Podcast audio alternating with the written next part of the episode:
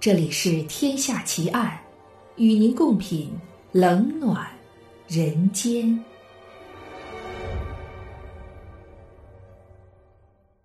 各位听友，大家好，这里是喜马拉雅 FM，您现在收听到的是《天下奇案》，我是暗夜无言。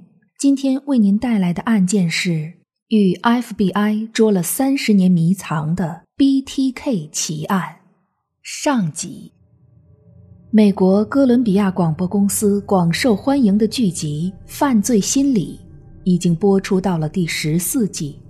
每一集中都会有一个特点鲜明的罪犯，FBI 的重案组成员们运用心理分析技巧，千方百计地从连环凶案中总结规律，破解罪犯的身份之谜。在真实版的《犯罪心理》中。一个代号为 BTK 的罪犯成为 FBI 的头号敌人。FBI 分析追查这个罪犯长达三十一年，才最终将其绳之以法。一九七四年一月十五日，美国堪萨斯州的中等城市维奇塔还是一片冬装。十五岁的查理·奥特罗像往常一样步行从学校回家。他们一家人刚搬到郊区北爱之摩尔大街八零三号一栋独栋的房子。当查理推开房门进入客厅后，家里安静的出奇。查理大声叫道：“有人吗？”没有人回答他，连家里的狗都没有声响。查理感到不安，于是走向父母的卧室。查理看到父亲约瑟夫·奥特罗面朝着地板躺在床角处，他的手腕和脚腕都被绑着；母亲朱莉·奥特罗平躺在床上，手脚被缚，嘴被一些东西堵着。小查理惊呆了，几分钟后才哭喊着冲出家门求救。一位好心的邻居帮他报了警。十几分钟后，警察和记者。几乎同时来了。犯罪现场的见闻让警长理查德·拉姆宁几十年来难以释怀。查理的父母被证实均已身亡，九岁的弟弟小约瑟夫死在了他的卧室里，同样是面朝着地板趴在床角，也被绑了手腕和脚腕，不同的是他的头被三层兜帽牢牢盖住。在楼下，查理十一岁的妹妹约瑟芬被封嘴后吊死在地下室里，她只穿着一件 T 恤衫和短袜，下身裸露。进一步的刑事调查显示，四名受害者都是被从百叶窗上剪下来的绳子勒死的，但是受害者家里却没有这种百叶窗绳子，可以肯定。凶手带着绳子是有备而来。凶手还把房子里的电话线切断，把这家养的一条凶猛的大狗关在房子后面。验尸官根据尸变情况初步推断，这起谋杀发生在早上八点到九点左右。警方推测。当天早上，约瑟夫开车送三个大点的孩子去上学的时候，凶手溜进了只有朱莉和两个小孩在的房间，制服并把他们绑住，然后守株待兔，等待约瑟夫回家来接另外两个孩子去学校，然后突然袭击了他。三个先被送去上学的孩子幸免于难。现场没有发现凶手破门而入或凶手与受害者打斗的迹象。警长拉姆宁判断，凶手可能用枪威胁受害者不得反抗。凶手在房子里待了大约一个半小时。惨案发生之后，奥特罗的邻居看到过一个深色皮肤的男性离开约瑟夫家，并开走了他们那辆只有六七成新的车。凶手将车停在离街区杂货店不远的地方。警方惊讶于凶手是出于什么动机如此残忍地对待这家人。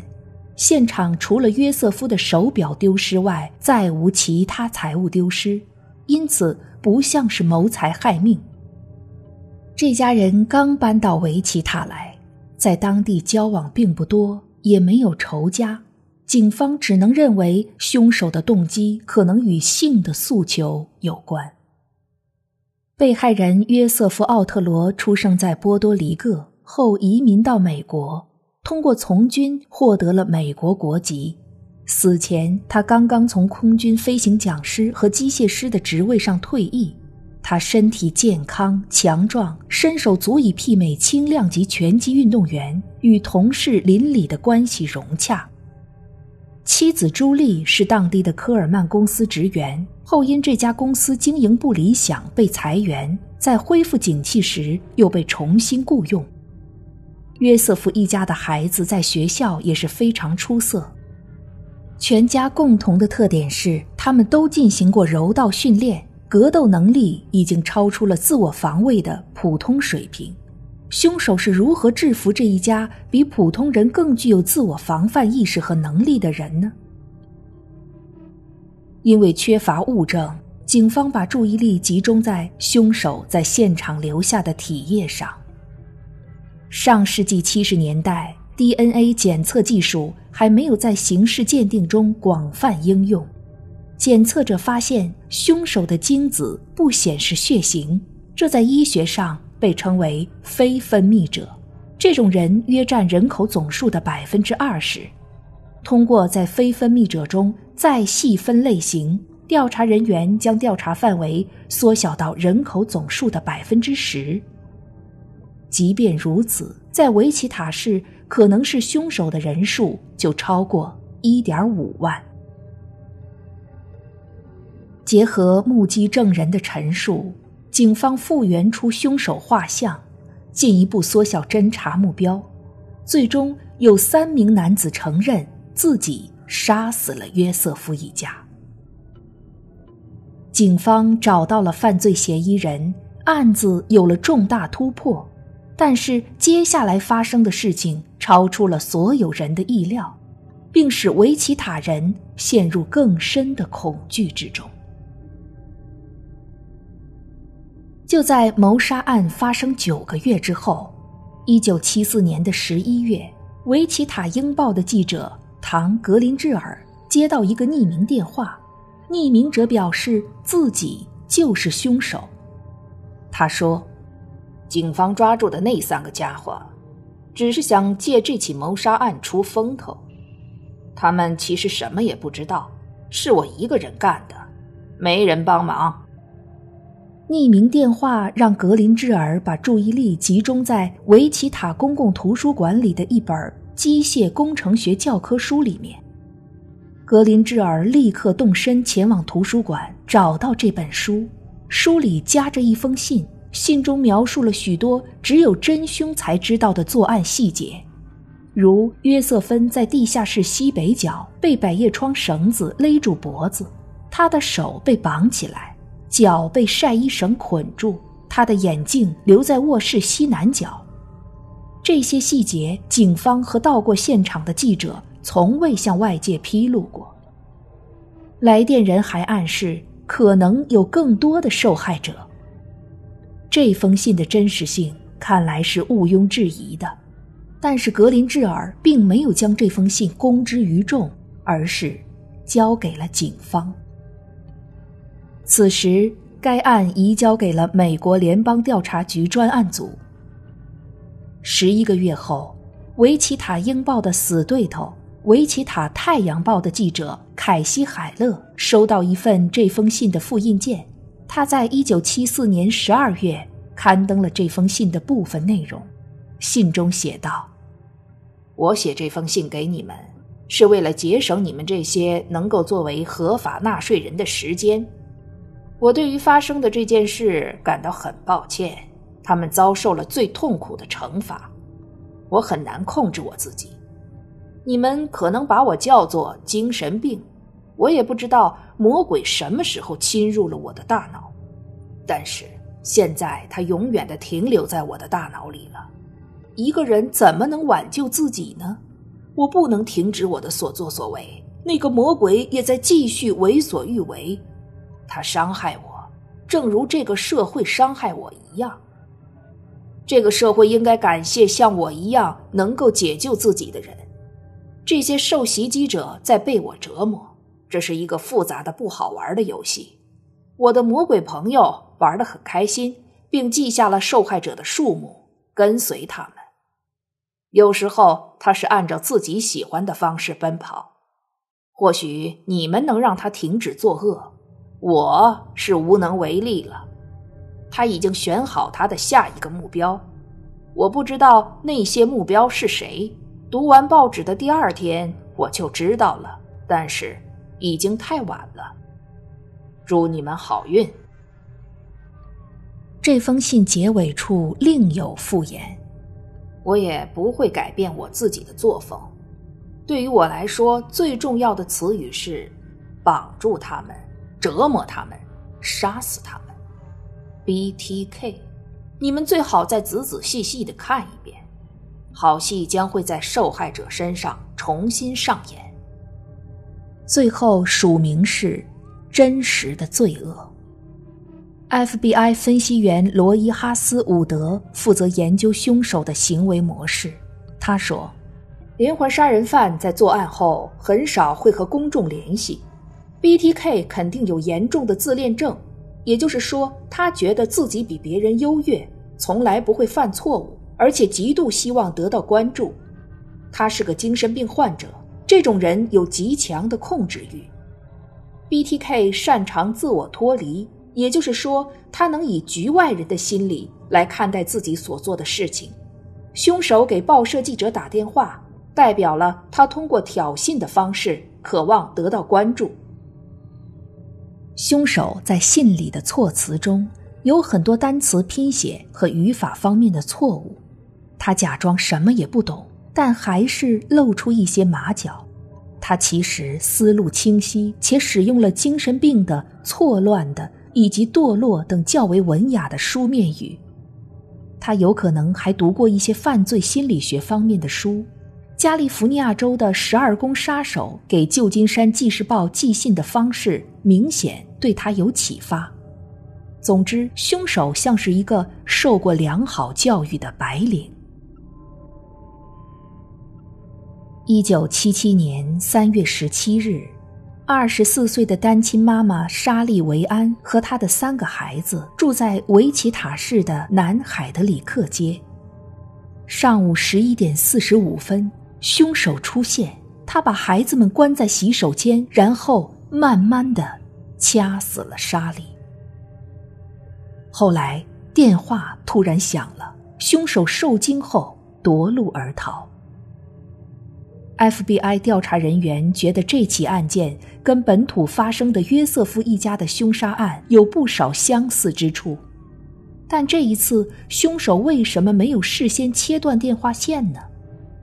沙利维安的儿子曾在那一天早些时候看见凶手出现在隔壁邻居门口，警方无法从他的描述中确认凶手身份，但却猛然警醒：沙利维安根本就不是凶手的真正目标，隔壁邻居可能才是。谢利尔·科吉和朱迪斯·可儿是室友，住在离沙利维安隔几个门的一栋房子。案发当天，两人都不在家。谢丽尔回忆，之前确实有一个男人敲门，而莎莉死的当天，他们的电话线是断的。一年以后的一天晚上，谢丽尔走进厨房后，刚一打开灯，发现窗外有个男人在观察她，正是一年前来敲过门的男人。两人目光接触后，那人就转身离开了。谢丽尔吓得赶紧躲到厨房的桌子下面打电话报警，并且一直待到天亮。单独在家的女子显然是这个连环凶手的新目标。凶手为了避免在下手时犯错，提前会了解自己的下手对象，收集各种信息，比如住在哪儿、开什么车、什么时候回家等等。一九七七年十二月八日，二十五岁的南希·福克斯从打工的珠宝店回到家里。她是个单身女性，打两份工，每天都很晚才回家。凶手用绷带勒住受害人，把她挂起来，慢慢窒息而死。第二天早上八点十八分，凶手杀人后自己打电话通知警察，通过警方的热线电话。他简短的说道：“博信南街八百四十三号有凶杀案，南希·福克斯。”当警察循着号码赶到凶手打电话用过的公用电话亭时，凶手已经离开了。两个月后的一九七八年二月，维奇塔电视台收到了一个包裹，包裹里不但有封信，而且还有首诗。诗的题目叫《南溪之死》。风景落入眼里，冰冷之手握紧，死亡已经降临，地狱之门开启。署名是 B.T.K。凶手在信中写道：“给我起个绰号怎么样？要不就叫 B.T.K 好了。”凶手承认自己杀死过七个人，包括约瑟夫一家、沙利维安、南希·福克斯和一个不知名的人。信中，凶手感慨道：“我还得杀多少人，报纸才会报道我，整个美国才会注意到我。”BTK 显然还要再次杀人，FBI 陷入两难境地：是如实让媒体报道。成全 BTK 杀人成名的愿望，还是拒绝他的要求，但有可能激怒他再次作案呢？警方在寻找 BTK 杀人的规律以及被害人的共同之处时，意外的发现他们的位置形成一个彼此距离三点五英里的半圆形区间，这说明 BTK 只对熟悉的地点和人物下手。而且他很有可能就住在这一带。最终，FBI 觉得有必要警告市民，城里有一个连环杀人犯。这个消息使得维奇塔城一片恐慌，特别是一些年轻女子怕得要命。很多人家的外门都装上了三道锁，卧室的内门也装上锁。即使这样，仍然睡不好觉。